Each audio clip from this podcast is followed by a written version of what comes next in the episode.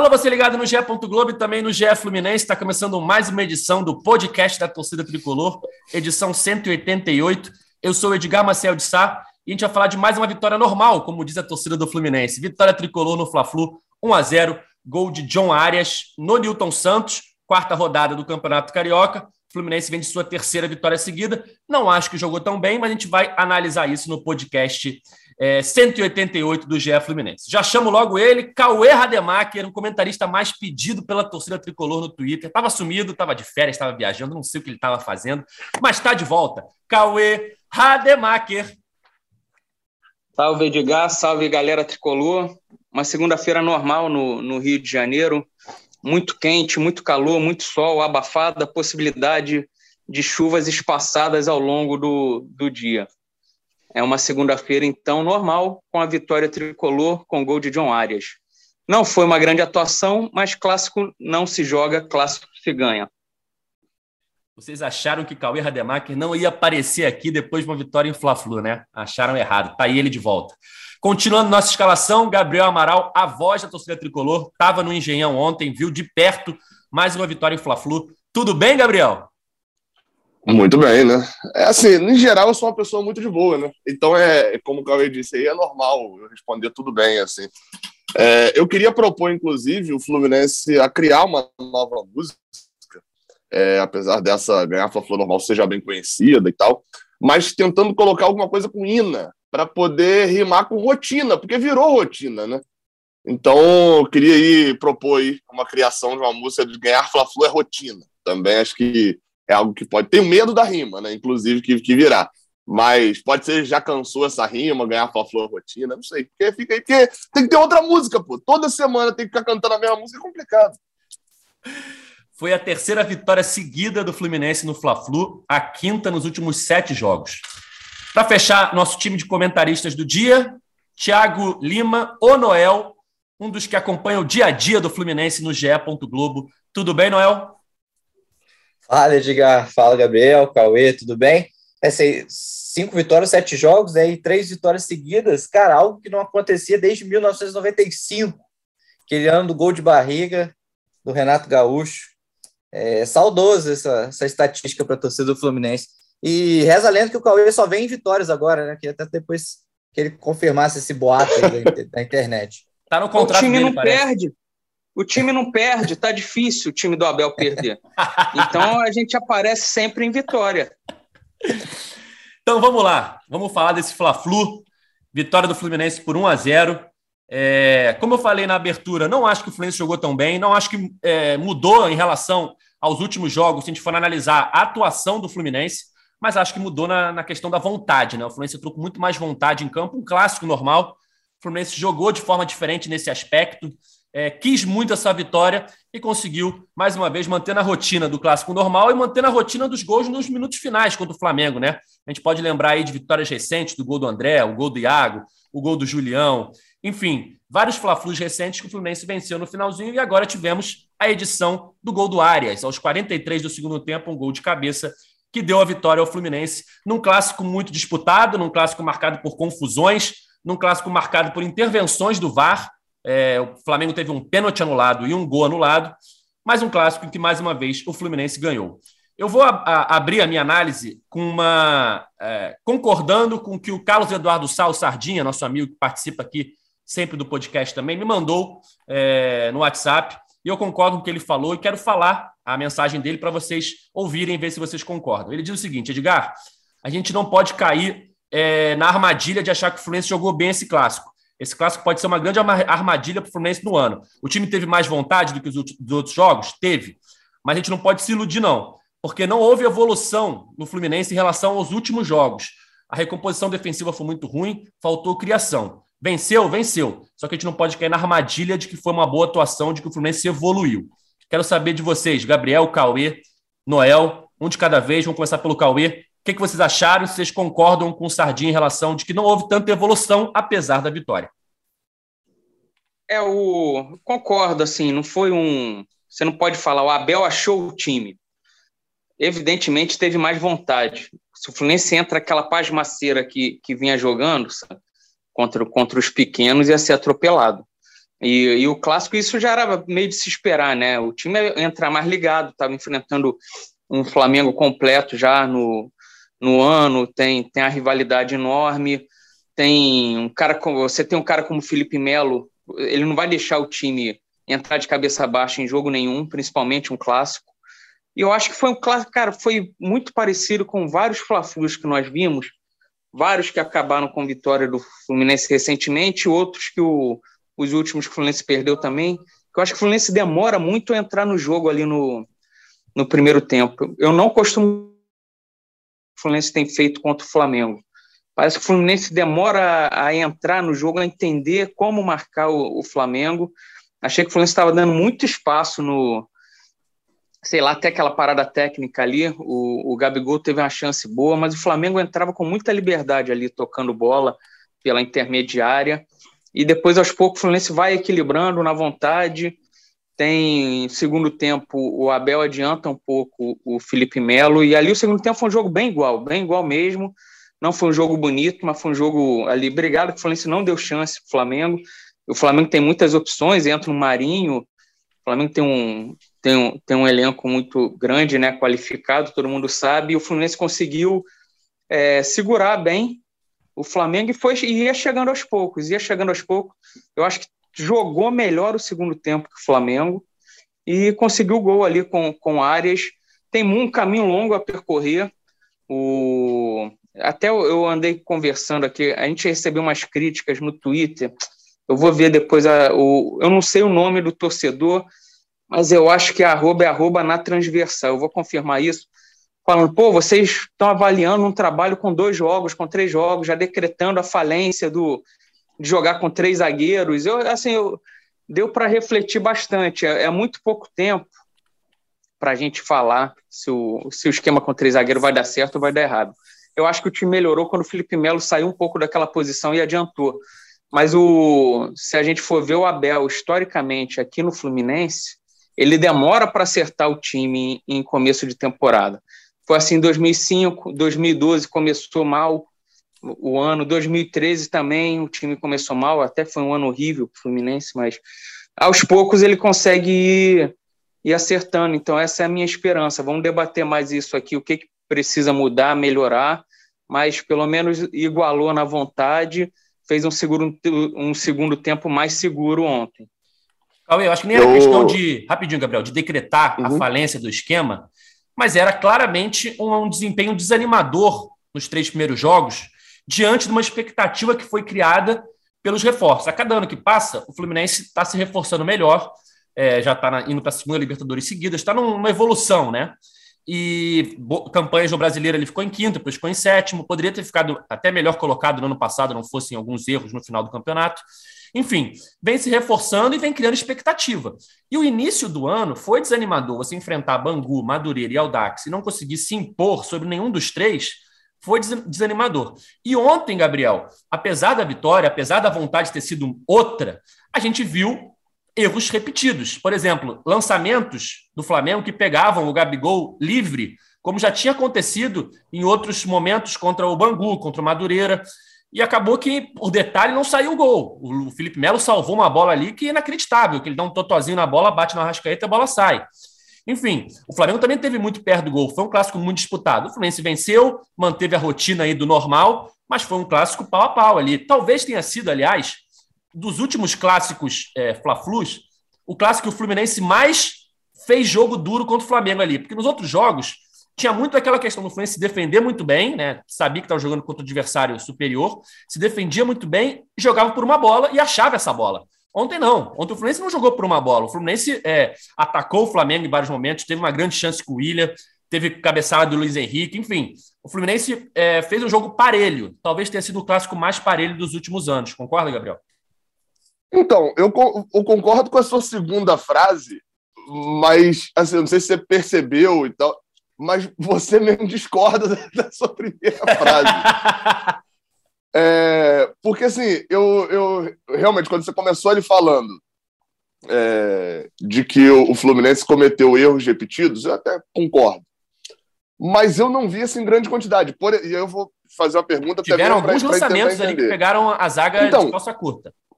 Hum, então, eu não vi, eu só vi um. É esse que você citou, que é justamente para mim, aos 34 do primeiro tempo, se eu não me engano, mas não teve outro. Hum. É, é, eu, eu, esse... eu, lembro de mais algum. Qual outro? Assim, para tentar lembrar, porque eu realmente não lembro. Assim, sendo bem sério, eu, eu, não anotei, não, não vi anotação nenhuma, porque, inclusive, eu anotei no. Talvez, assim, posso ter mais um e eu não ter anotado, mas é, eu, eu anotei é, justamente destacando isso na, na minha, nas minhas anotações aqui, de que esse era um ponto que eu bati muito na tecla, de que era para mim um dos principais problemas do Fluminense. O Fluminense, com 10 minutos de jogo, estava tomando contra-ataque do Aldax com 2 contra 2. Era um problema sério, e eu destacava é, David Braz como um, um dos é, problemas né, disso, em relação à velocidade. E eu anotei aqui, aos 34, 34 não, aos 30 minutos do primeiro tempo, as costas de David Braz, passe de Gabriel, Felipe Melo, Felipe Melo salva o chute de Arrascaeta. É, então, assim, eu, eu vi alguns problemas, eu, eu, eu, vou concordar com tudo aí que foi falado até agora, é, só que em parte. É, vi uma vontade diferente? É óbvio, o Flamengo o Fluminense têm uma vontade diferente entrando, e tá errado se não tiver, ponto, é um jogo maior. Há um, um, havia e há ainda uma vontade por decretar o trabalho com poucos jogos? Ah, mas aí também as pessoas precisam entender que quando a gente está aqui analisando, a gente está aqui produzindo conteúdo, está produzindo conteúdo que a gente tem. E a gente tinha até agora quatro jogos do Fluminense contra pequenos, perdendo o primeiro é... e não jogando bem nos outros dois. Então era óbvio que a gente só tinha aquilo para poder, poder analisar. Mas sempre, pelo menos eu falo por mim e por a gente aqui no podcast, sempre batendo na tecla de que precisa esperar o clássico, precisa esperar o Fluminense pegar um adversário de um jeito diferente. O Fluminense até agora só pegou time retrancado. Enfim, enfrentou o Flamengo de uma maneira diferente. Eu não achei que foi um, um clássico, foi um clássico de posturas diferentes. Mas não achei que foi um clássico tão dominado pelo Flamengo. Assim, é, é... achei o Fluminense. É, é os que, concordo totalmente com o Cauê. Vinte e poucos minutos, de fato, que assim, é, é, é, é, até teve chance nesse momento aí, né? Chance de Luiz Henrique, mas eu diria talvez 15 minutos, até a parada técnica ali com 20. O Fluminense entrando e reconheceu, eu fiquei pensando até, falei, cara, Felipe Melo deve ter dado, Fred, é, preleções embrasadas para o time entrar e entrar dessa forma aí. É, mas enfim. Mas achei que o jogo ficou igual. O jogo foi igual. O, o, o Fluminense melhorou. Acho que a gente vai discutir mais isso, mas o Fluminense nos últimos anos de fato, era, um, era um, uma série de jogadores raçudos e guerreiros com, de meia idade com um monte de moleque bom de bola. Esse era o cenário do Fluminense. Do outro lado, o Flamengo com um monte de craque, de meia idade, experiente, e uns moleques bom de bola. Então o jogo era muito desigual. Esse ano, o Fluminense tem jogadores experientes que, pô, botam a bola no chão e jogam. O William Bigode que domina a bola, Fred dá um corta-luz ele mete no cantinho. E o goleiro bom do Flamengo vai pegar esse chute no cantinho foi um jogo mais parelho, mais igual. Isso, de fato, eu concordo. É, mas sobre os outros temas a gente vai discutindo aí ao longo do podcast. Aliás, essa, esse lance que você falou aí do William, uma defesaça do Hugo no primeiro tempo. Foi a melhor chance do Fluminense no primeiro tempo. O Fluminense subiu de produção sim no segundo tempo. No primeiro tempo, acho que até os 20 minutos ali, o Flamengo é, dominou, né? Teve ali muita chance ali em cima do, do Samuel Xavier, pelo lado esquerdo de ataque do Flamengo, lado direito de defesa do Fluminense. Foi ali que saiu aquela primeira chance do, do Gabigol no primeiro minuto, que o Marcos fez uma defesa. Foi por ali que saiu o pênalti que acabou sendo anulado, né? O juiz marcou, mas o VAR anulou. Mas depois dos 20 minutos, eu acho que o Fluminense conseguiu equilibrar. E no segundo tempo, sim, o, o Fluminense subiu de produção. O Abel falou na coletiva que o Felipe Melo se adiantou, né? Saiu do terceiro zagueiro, virou volante, e isso ajudou o Fluminense.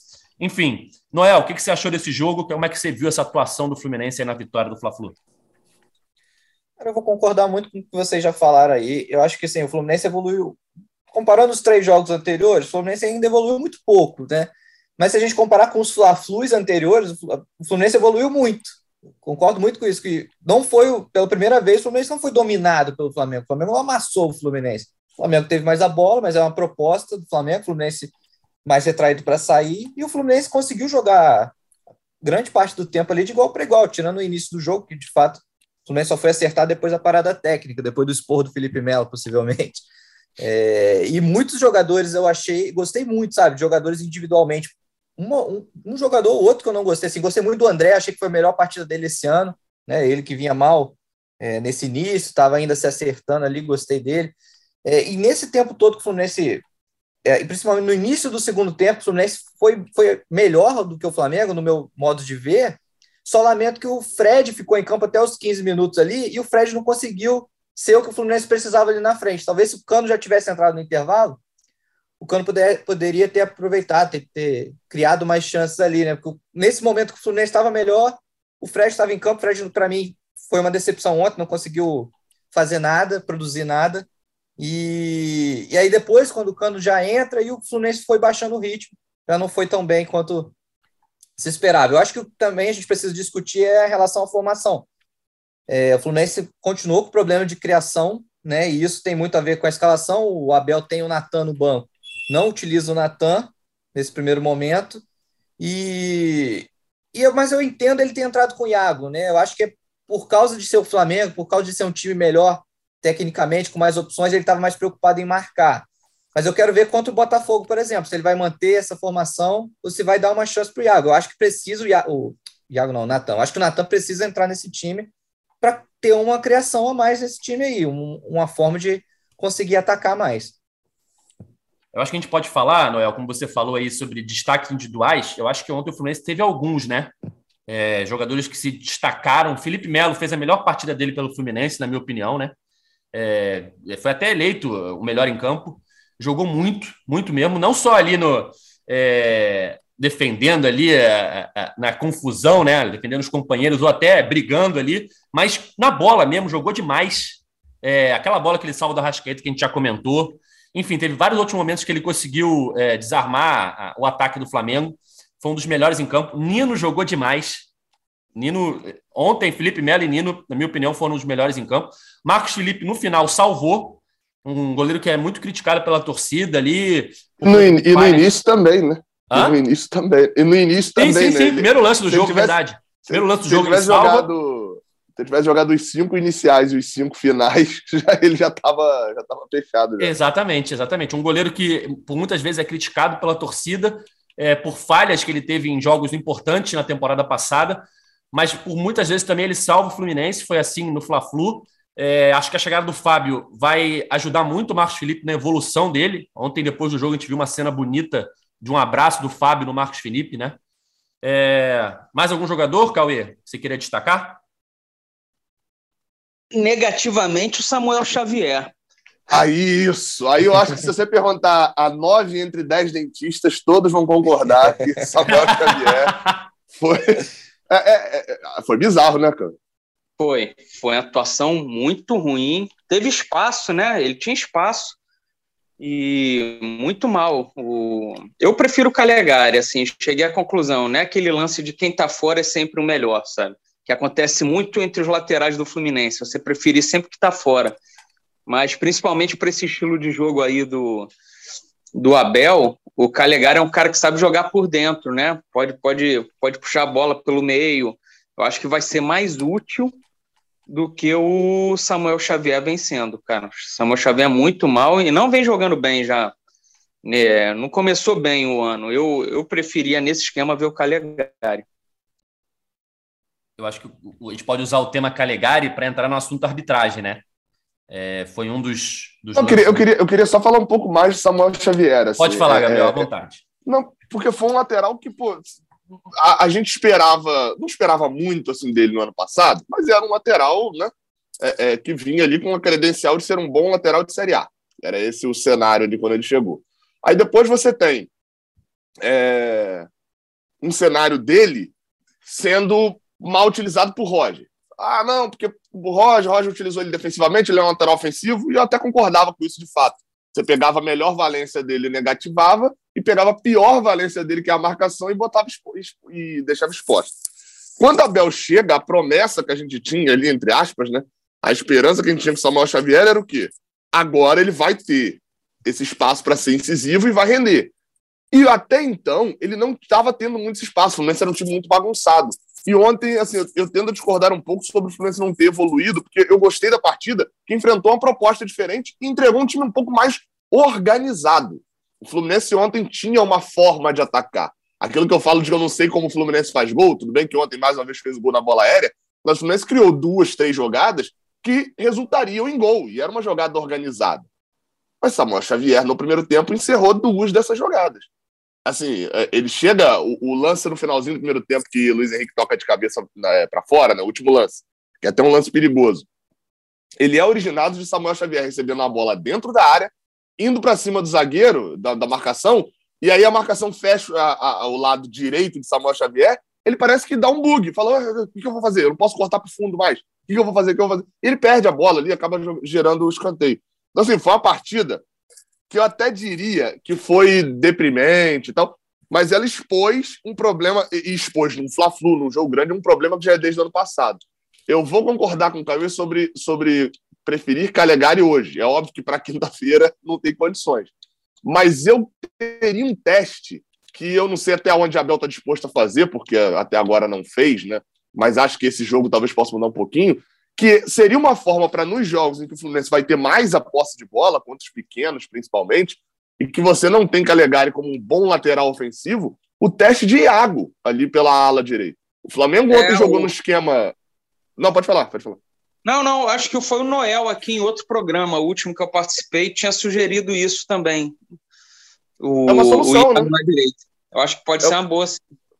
Porque nesse esquema de 3-4-3, em geral, os, os alas ali do meio são meias ou volantes de velocidade, né? Não necessariamente são laterais. E acho que para o Fluminense isso seria um, um desafogo até para o meio, para você liberar essa possibilidade, já que Iago é um cara com um pulmão para poder até fechar a marcação, enfim. Você tem um Natan por ali, que também não é um jogador lento, não é um ganso, Natan. Né? Você tem a possibilidade de ter um homem de criação no meio, num, num jogo que vai estar tá mais fechado, e de você ter um lateral, né, um ala, que tem uma disposição muito grande, tem um poder melhor de criação do que Samuel Xavier.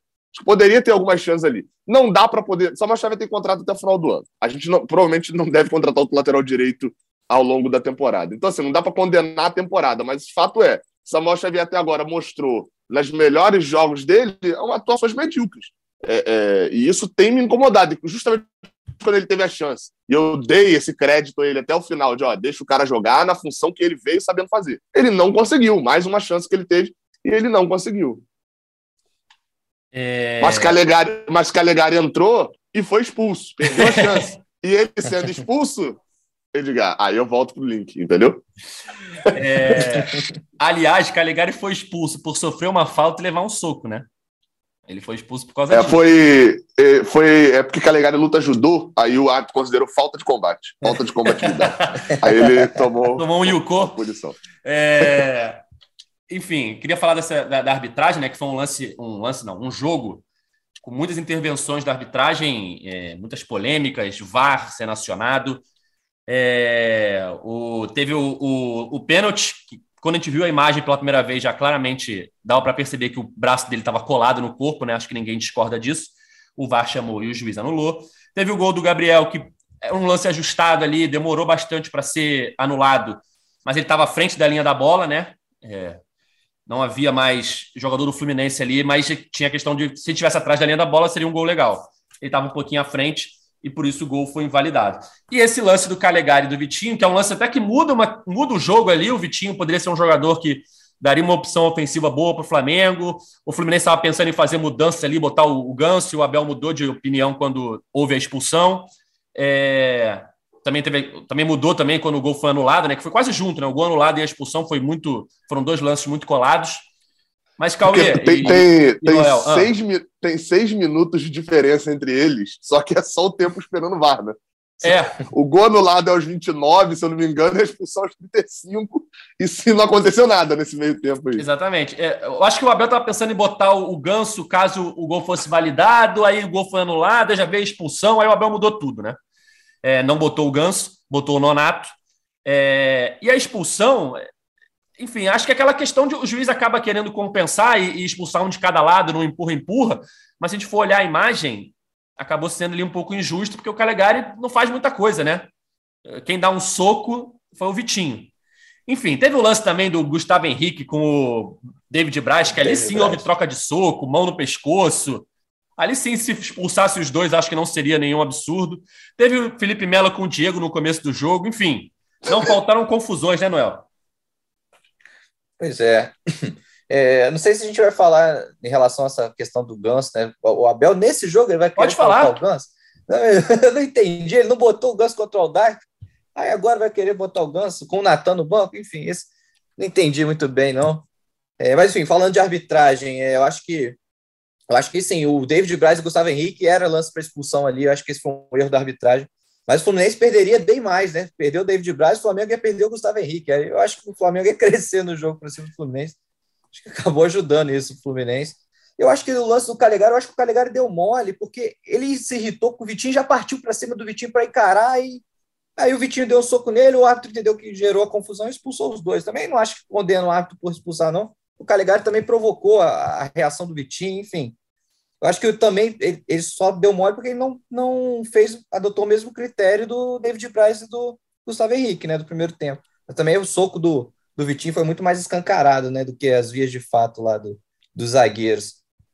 É, mas é isso, o, pen, o pênalti foi claramente, não foi pênalti, né, na hora na televisão eu, eu já tinha observado que a bola bateu na coxa primeiro, já, já tinha achado que não foi pênalti. Já o lance do gol, eu não achei. A princípio pareceu posição legal, mas é aquele lance, né? O VAR detecta, você vê que ele tá. Aí o joelho tá à frente e você não tem o que discutir. VAR se respeita, né? É isso. Ô, ô, ô, Noel, eu, aí como é que é engraçado a visão do, do, do estádio, né? É, é por causa do ângulo eu tava do ângulo de trás ali, na hora eu tive a certeza de que a bola bateu na mão de Nino. Eu falei na, na hora, eu falei, bateu na cabeça, falei, cara, ou bateu na cabeça ou bateu na mão, mas para onde a bola foi, essa bola bateu na mão. Então, de costas não dava para saber que a bola tinha batido na coxa. É, é, de costas uhum. lá não dava para saber. É, o lance da, do, do impedimento, eu tive a impressão na hora de impedimento. Eu fiquei falando, olha, precisa ver se não estava impedido, que me parecia que estava impedido mas de fato era um lance que na câmera que mostrou inicialmente ajustado, mas na câmera do alto, assim, para o árbitro, o bandeirinha ver aquilo dali, não era fácil. O lance do impedimento não era, não. É, é, agora, o VAR não podia ter demorado 70 horas com uma câmera tão óbvia do alto, né? Assim, isso, foi, isso para mim foi muito bizarro. Mas, enfim, padrão, né? É. Sobre as expulsões, acho que ficou muito, a expulsão ficou muito isso, vocês falaram. Sabe o que definiu a diferença entre expulsar David Braz e Gustavo Henrique? E, e não expulsar, né, e depois expulsar o Calegari e coisa, o tempo de jogo. O tempo de jogo. Ele não ia expulsar alguém no primeiro tempo, e aí eu deixo claro, é porque eu sempre pesquiso sobre os árbitros, né, lá pro, pro pré-jogo lá do, do canal. É, é, o Alexandre Tavares, ele é um árbitro que até mudou de nome, ele era Alexandre não sei o que de Jesus, virou Alexandre não sei o que de Tavares. Ou uma mudança para lá, para lá, para cá, sei lá. Ele é um árbitro que ele apitou o primeiro jogo da final do Carioca do ano passado. Ele apita aquele 1 a 1 ele é um árbitro que é muito assim, é, é um árbitro promissor da FERJ, etc. Mas a gente vê assim, é, é, o quão desrespeitada, o quão sem moral, talvez seja o termo, a arbitragem da FERJ é, o quão sem credenciais, porque o cara é um dos árbitros promissores do Rio, apitou final e etc. E o cara apitou três jogos da Série A, sendo três jogos relativamente pequenos, que eram jogos da Chapecoense, dois do Juventude. Então, assim, a arbitragem do Rio de Janeiro passa por um momento seríssimo de, de, de, de falta de qualidade é, a nível nacional. Enquanto isso acontecer, a gente vai ficar vendo o clássico que o perdedor sempre vai ficar reclamando da arbitragem, dizendo que foi injusto. que o, o, ontem, por exemplo, ele, ele, um erro que não vi sendo muito discutido foi o quanto que ele, ele foi permissivo no primeiro tempo com as faltas. O, o Flamengo fez 16 faltas para parar contra-ataque e ele só começou a amarelar no segundo tempo. É, é, foi um jogo picotado de 0 a 30 minutos, até o lance do gol é, é, impedido do Gabriel. Um jogo extremamente picotado, um jogo extremamente lento. É, é, aliás, o jogo era até rápido, mas o tempo todo era paralisado por faltinha boba. e aí que eu boto o Flamengo, o Flamengo tem esse estilo de jogo, né? Parece ser algo pedido pelo treinador de matar contra-ataque. Mas ok, ele tem esse estilo de jogo, erro do árbitro que não, não puniu com o amarelo o tempo todo com, com esse problema. Então, acho que o árbitro participou muito desse, dessa quebra do espetáculo. É... E Santo VAR, né? O Santo VAR, porque se não tem o VAR, era 1 a 0 o Flamengo ali naquele gol de pênalti no, no começo do jogo, muda totalmente 2 a 0 depois. a partida, né? É, uhum. depois não sabemos o que iria acontecer, mas aquele pênalti era pênalti 1 a 0 sabe? O Gabigol raramente perde e o Marcos Felipe raramente pega, então a chance de ser gol era enorme ali. Mas o Abel podia usar uma substituição para botar o Fábio em campo nesse momento, né? Agora, uma dúvida, eu fiquei pensando nisso. Se ele, se Abel chega a pênalti, beleza. Aí ele chama Fábio, bota Fábio em campo Aí o VAR vai e anula o pênalti. Ele não pode anular a substituição, né? Não. não. Então, aí já era. Aí já era. Mas, mas é. esse ano é o ano do Marcos Felipe. O Marcos Felipe vai pegar pênalti, vai pegar tudo. É... O, o, Noel falou da questão do Ganso, né? Se ele ia entrar, não ia entrar. E ontem o Fluminense jogou sem um camisa 10, né? O Natan foi banco e nem entrou, né? Durante o jogo. Eu queria levantar esse assunto com vocês, aproveitar para incluir nossos internautas aqui na conversa, muitas mensagens no Twitter depois do jogo de ontem, e algumas falando exatamente sobre esse tema. O Luiz Guilherme Flintz falou o seguinte: ó, partida monstruosa do Nino, o Gabigol está no bolso dele até agora. Será que, que o Abel passará a utilizar um dos meios de criação quando? Não dá para o time viver só das jogadas do Luiz Henrique. A Maria Júlia Ribeiro. A torcida está pedindo Natan. Joga o Iago para a direita. Banco bigode, não sei como, mas precisamos de um armador. É... E tem mais um aqui, deixa eu achar. Aqui, o Ivan Simas. Um milagre temos ganho, ganho esse jogo com uma escalação sem um meio de criação. O lado ruim de vencer esse Fla-Flu é a gente acabar endossando esse esquema do Abel. Ainda bem que temos Felipe Melo, Marcos Felipe e Hugo. Ele brinca aqui com a falha do goleiro do Flamengo. Caraca, ainda teve essa ainda, né? No meio da mão. No meio da mão ali. É, segundo gol do Ares no campeonato, segundo gol com falha do goleiro, mas não interessa, né? Falta é bola. É, o que, que vocês, vocês, acham dessa situação do camisa 10? Mais um jogo que o Abel não entra com um criador de origem, né? Um, um jogador de armação. E nesse jogo nem entrou no segundo tempo, né? O Natan ficou no banco o tempo todo. O Ganso ameaçou entrar, mas não entrou.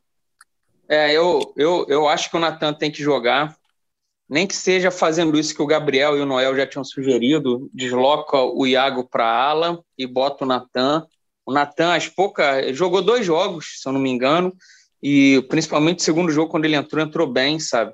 Eu, eu para mim, hoje o Natan é titular do time e uma troca também que eu faria seria o Cano, o Fred pelo Cano, sabe? Eu deixaria o Cano titular. Acho que o Fred ainda está mal.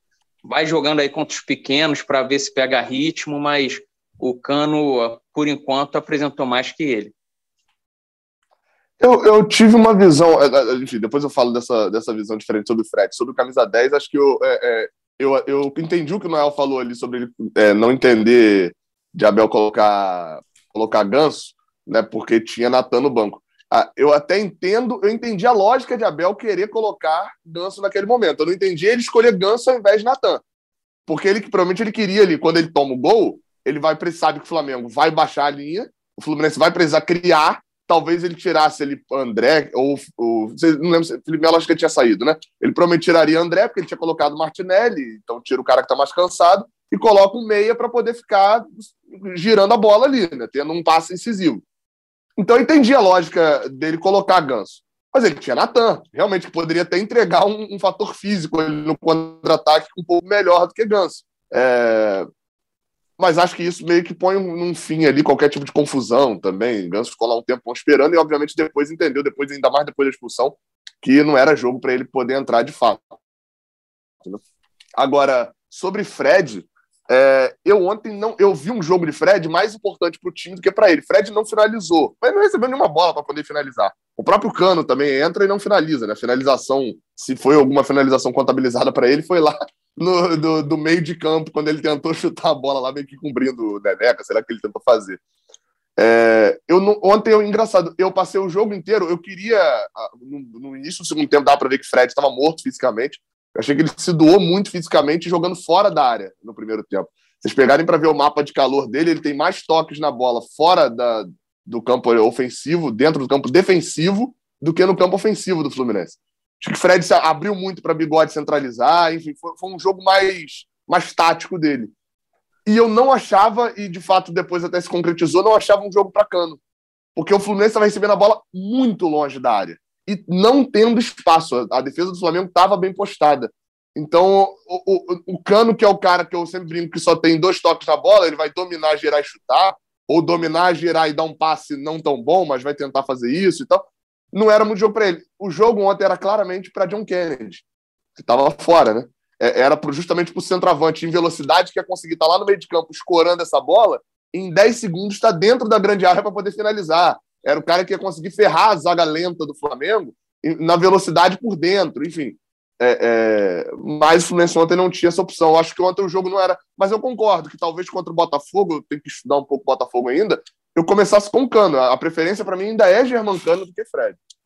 Mas o, o, Bigode pode fazer um pouco isso que você falou do John Kennedy, o, sim, o Gabriel. Sim. Ele joga é também ali, né? Tem, tem, mais, tem mais velocidade. Pode ser. Eu não vejo o Abel usando ele ali nessa posição. O Abel gosta de ter um cara ali, um 9 autêntico, mas o, o Bigode poderia fazer isso também. Vamos só encerrar é. aqui a participação dos internautas. Oh. Quer falar alguma coisa, Mel? Não, não, só, só rapidinho, só complementar que eu, essa questão do Ganso, né? Eu achei muito curioso que o Abel argumenta que não colocou o Ganso contra o Audax porque estava um jogo de muita intensidade, né? intensidade alta.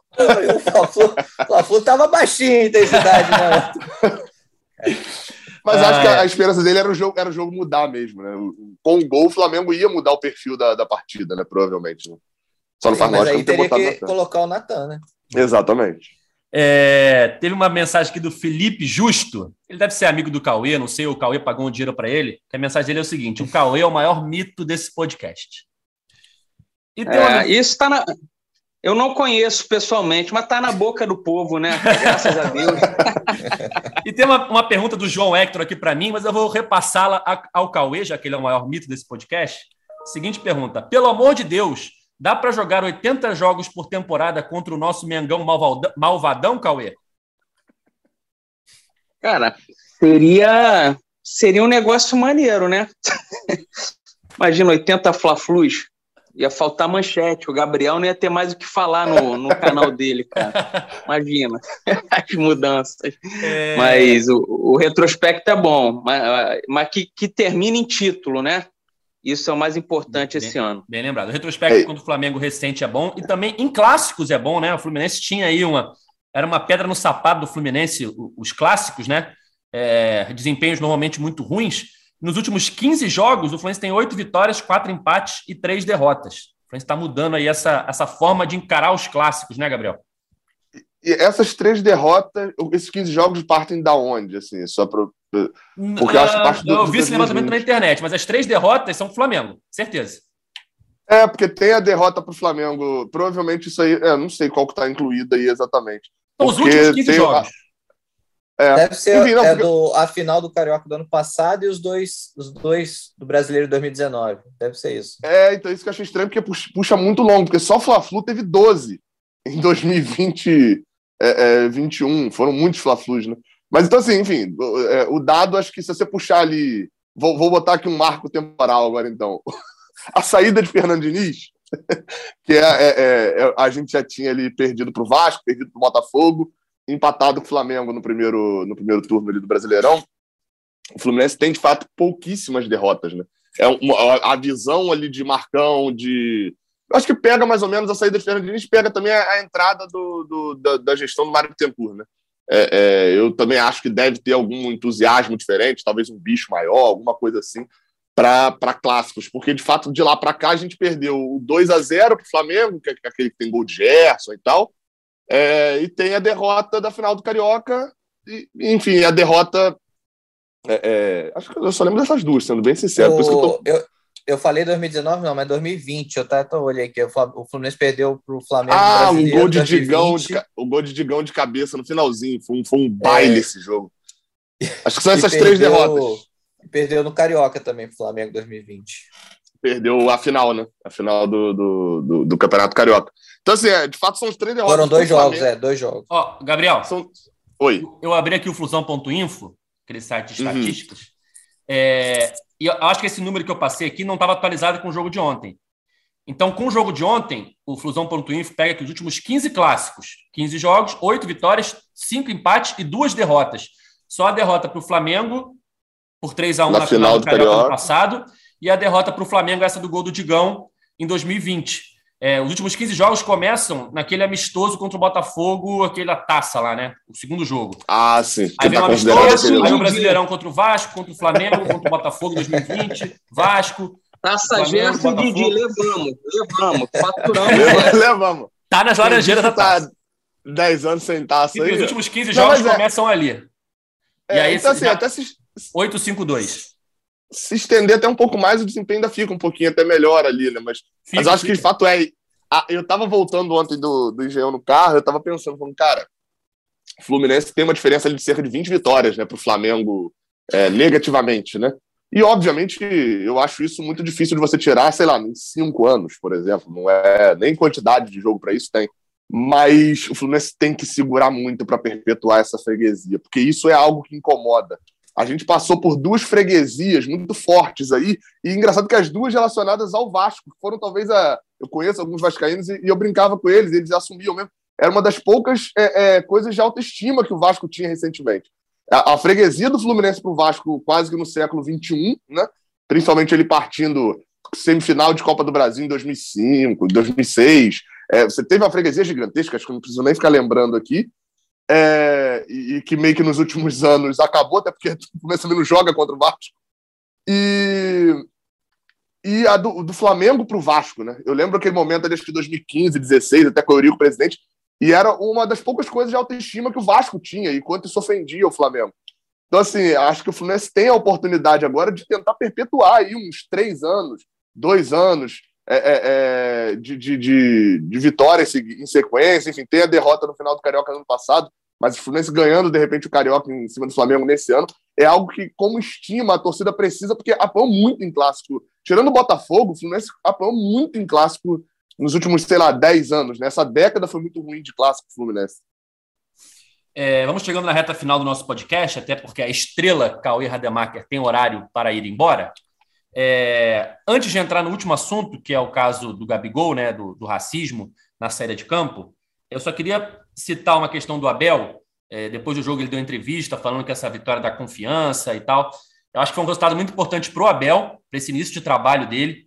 A gente viu o que aconteceu contra o Aldax, a reação da torcida, xingamentos ao Abel, na minha opinião, de forma exagerada. É, uma coisa é a gente analisar, comentar e falar que o time não está jogando bem, que é desanimador esse início diante da expectativa que estava sendo criada. Outra coisa é o Abel ser xingado com três jogos, né? É, no início de trabalho. E ainda mais, se fosse um treinador qualquer, eu acho que seria um exagero. Quando é um treinador histórico para o clube, né? Um dos que mais é, comandou a equipe, campeão brasileiro, enfim, um treinador que tem história no clube, tem identificação com o clube, eu acho que o exagero é ainda maior. Então, ontem, por mais que o Fluminense não tenha jogado super bem, o Fluminense venceu um clássico, é sempre importante, venceu o Flamengo, que tem um dos melhores times do Brasil aí há alguns anos, e é uma vitória que vai ser muito importante, é, acho que para esse início de trabalho do Abel. É, vamos entrar no tema do Gabigol, só para a gente encerrar, acho que não tem como a gente não falar desse assunto. O Gabriel estava saindo de campo ali e foi xingado ali, ouviu ofensas de um torcedor do Fluminense. Vários estavam xingando, mas um deles, pelo vídeo, né, um vídeo que foi filmado ali da, da, da tribuna de imprensa, me parece muito, eu fiquei com muita impressão, eu ouço é, a palavra macaco, né, um xingamento racista.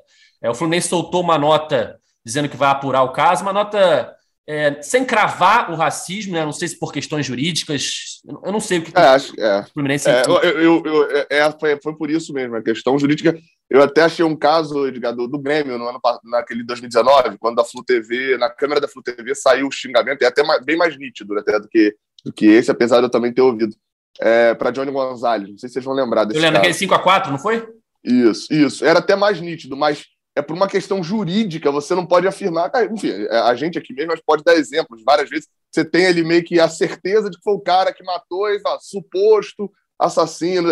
É, é, é, é aquela questão do, do clube até se resguardar de uma possível punição por é, é ter, sei lá, aí daqui a pouco descobrem a cara do cidadão e o Fluminense já imputou o racismo a ele, enfim. É, é, eu até falo isso num vídeo lá do canal, vou recomendar a galera, até porque eu não vou ter tempo aqui de, de explanar toda a opinião e tal, não faz nem sentido. Mas de lá ver o vídeo que eu falo lá no canal, justamente é, é, sobre isso também, assim, de a, a, o racismo é algo tão sério que a acusação também precisa ser muito séria. E, e, precisa ser levado muito a sério, ela precisa ser conduzida de uma maneira bem séria. E, e a gente perde um pouco na discussão tratando isso como clube, e não como sociedade, não como pessoas. É, enfim, é, acho, acho que clubisticar, sei lá se existe essa palavra, é, imputações como isso, como é, parte tentou fazer, enfim, eu acho, eu acho um erro, um atraso na discussão. Tal qual seria, por exemplo, o Fluminense dizer que a, a torcida do Flamengo é homofóbica, pelos gritos seguidos da arquibancada e tal. Isso é, é uma personalização no clube que facilita o infrator, porque o cara está escondido no meio de milhões de outros, é, ou seja, você beneficia o infrator e não adianta discussão, porque o cara vai botar a paixão do clube dele, enfim, no meio da discussão e não vai discutir com a racionalidade.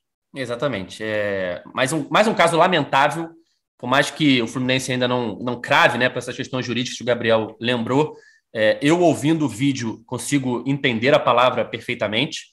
É, entendo quem não consegue ouvir, enfim, cada um ouve o consegue entender alguma coisa ali no vídeo, mas eu ouço a, a, o xingamento racista e espero que esse caso seja investigado, descubram quem foi o torcedor, que se faça uma perícia, enfim, e que comprovado é, juridicamente, né, o, o, xingamento, que ele seja punido, afastado dos estádios, que a gente não pode mais aceitar esse tipo de coisa. E não dá também nas redes sociais para torcedor ficar justificando esse caso. Ah, mas olha esse vídeo aqui, não vão falar nada da homofobia dos cantos da torcida do Flamengo. Sim, isso é outro problema. A gente não pode justificar uma coisa com a outra. É, é transformar acontece... o caso em clube, né? Hã? Exatamente. É transformar o caso transformar em, um clube, clubismo. Né? Exatamente. É, não dá para. Porque é o, o, torcedor tal, torcedor no Fluminense. Ah, mas olha o torcedor no Flamengo falando isso aqui. Você não pode é, minimizar um caso lembrando de outro. Você tem que atacar o caso, o que aconteceu com o Gabriel. E a gente espera que o Fluminense e as autoridades identifiquem o torcedor e que seja tudo esclarecido. Cauê e Noel querem falar alguma coisa do assunto? Só para a gente encerrar? Eu acho que o, esses dois foram perfeitos aí e e, e, tem muito peso nesses casos, sempre tem é, a voz de quem foi a vítima do racismo, né? E logo que acabou o jogo, o, o Gabigol explanou essa situação no, usando o Twitter, não sei se usou outra rede social, eu vi ali pelo Twitter, e agora é esperar para ver se vai ter algum desenrolar jurídico, se, se aparece quem teria feito esse grito, né? É, eu, eu acho que o Fluminense tem que tem por obrigação de ser muito enérgico nesse caso e realmente achar. Acho que isso vai acontecer, não pelo Fluminense, mas sendo bem sincero, assim, o Grêmio foi punido por esse caso em 30 mil reais e depois foi absolvido. É, no caso lá do desse com Johnny Gonzalez. Ontem, um torcedor já está viralizando um vídeo aí. Um torcedor puxou no estacionamento após o jogo. O Fluminense estava zoando ali. Um outro torcedor do Flamengo. Um torcedor puxou uma arma de dentro do carro e apontou para os torcedores do Fluminense. A mulher dele acalmou. Tem um vídeo disso já rolando no, na, na, internet. Isso não vai gerar punição, infelizmente. Torce, é, é, é, o torcedor é o maior escudo para cometer crime que existe. É, se eu pegar a arma aqui agora, não tem arma, né, mas se eu pegar a arma aqui agora sair e matar alguém, eu sou um assassino. Se eu tiver com a camisa do Fluminense e eu tiver atirado num flamenguista, eu sou um torcedor que se exaltou. Isso é, enfim, é uma merda, mas não vai, eu acho bem difícil que role punição, sendo bem sincero. É, eu não. Eu, eu, ontem eu tava de folga, eu vi o jogo, depois que acabou o jogo, eu me desliguei. Então, tudo isso que aconteceu pós-jogo, eu só fui ver hoje, né? No fato, ver o que, que, que rolou depois do jogo de ontem. É, e no, de fato no vídeo eu ouço também, consigo ouvir a palavra macaco ali no vídeo. Não dá para saber de onde veio, assim, de quem fez, quem, qual torcedor que estava falando. É, possivelmente não é um, um, daqueles torcedores que estavam lá, lá mais perto da arquibancada. Né? Possivelmente alguém esteja mais perto do cara que está filmando. Mas enfim, é, tem essa acusação que tem que ser apurada também. E eu acho que tanto esse caso também que o Gabriel citou, do caso do, do torcedor com a arma, que eu já vi também esse vídeo circulando hoje, e de cantos homofóbicos, né, também de torcedores do Flamengo, nada justifica o caso de racismo, mas eu acho que tudo tem que ser apurado. A gente tem um exemplo recente do STJD punindo, se não me engano, o Fluminense contra o Inter por canto homofóbico. Foi, foi. Né? Uhum. Então, foi, e, e, foi multa, né? Foi multa, é. Foi multa, é. Mas pelo menos não é, passa batido, né? Você não sim, passa a impressão sim. de que, ah, passando por. E aí, e aí, por mais que eu tenha falado negócio de clubista, né, e aqui é um podcast do Fluminense, mas eu acho que a gente também tem que ser verdadeiro. É, a, a, diretoria do Flamengo, enfim, não soltou qualquer nota oficial, qualquer repúdio, e não, não tem qualquer ação de repúdio que não seja um mínimo de marketing, né, é, sobre esses cantos. Isso tem que ser pressionado também. Por mais que a nota do Fluminense possa ser criticada por ter personalizado, enfim, outras situações, você pode criticar a nota do Fluminense, mas eu não posso criticar a nota do Flamengo, porque ela não existiu. Ou seja, o Flamengo considera que aquilo, aquilo foi normal. E isso me incomoda muito. Porque até a normalização da situação aconteceu. E aqui, novamente, não estou falando porque eu sou tricolor e do outro lado está o Flamengo. Mas o Flamengo normalizou aquilo lá. O Flamengo transformou numa situação normal. Ele não. Vou usar uma outra questão. Ele não repudia. E se ele não repudia, ele é coautor. É isso, galera. Chegando ao fim da edição 188 do podcast é Fluminense. Gabriel, Cauê, Noel, muito obrigado pela participação mais uma vez. Até a próxima. Valeu. Sexta-feira estamos de volta após o clássico vovô. É, eu vovô no clássico. Então. É. E eu queria dizer, o Fluminense estão falando aí e tal, mas olha só, hein, do Instituto Abel Braga de Estatística, queria deixar as estatísticas aqui no final. O Fluminense tem 100% de gols marcados por jogadores que hablam na temporada, dois gols colombianos e um gol argentino. O Fluminense tem um gol sofrido em quatro jogos, tem três feitos só também, mas ok. Mas tem um gol sofrido em quatro jogos, ou seja, uma das melhores defesas do campeonato. E o Fluminense está 100% em clássicos no ano. Não levou nem gol em clássico nesse ano. Então, as pessoas que querem tirar Abel Braga, eu acho justo que saibam disso. Bom, eu quero só ver se, quanto Botafogo, o Abel vai, vai usar esse mesmo time aí por causa que venceu o Flamengo, se ele vai colocar o Natan, vai, vai tentar algo diferente para ver se o time produz mais. Eu acho que contra o Botafogo, o Fluminense tem mais time para tentar propor mais o jogo. Agora vamos lá, porque o Cauê já está mandando mensagem que tem que fazer o check-out no hotel dele na Maldivas.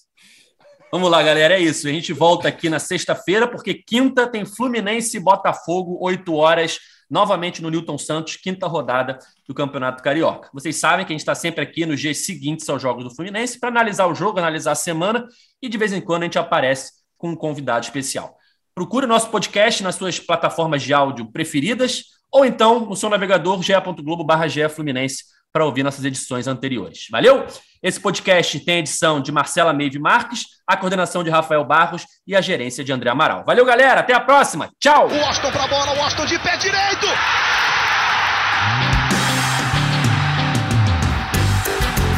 O podcast sabe de quem? Do Fluminense. Do Flusão, tricolor das Laranjeiras. É o GE Fluminense.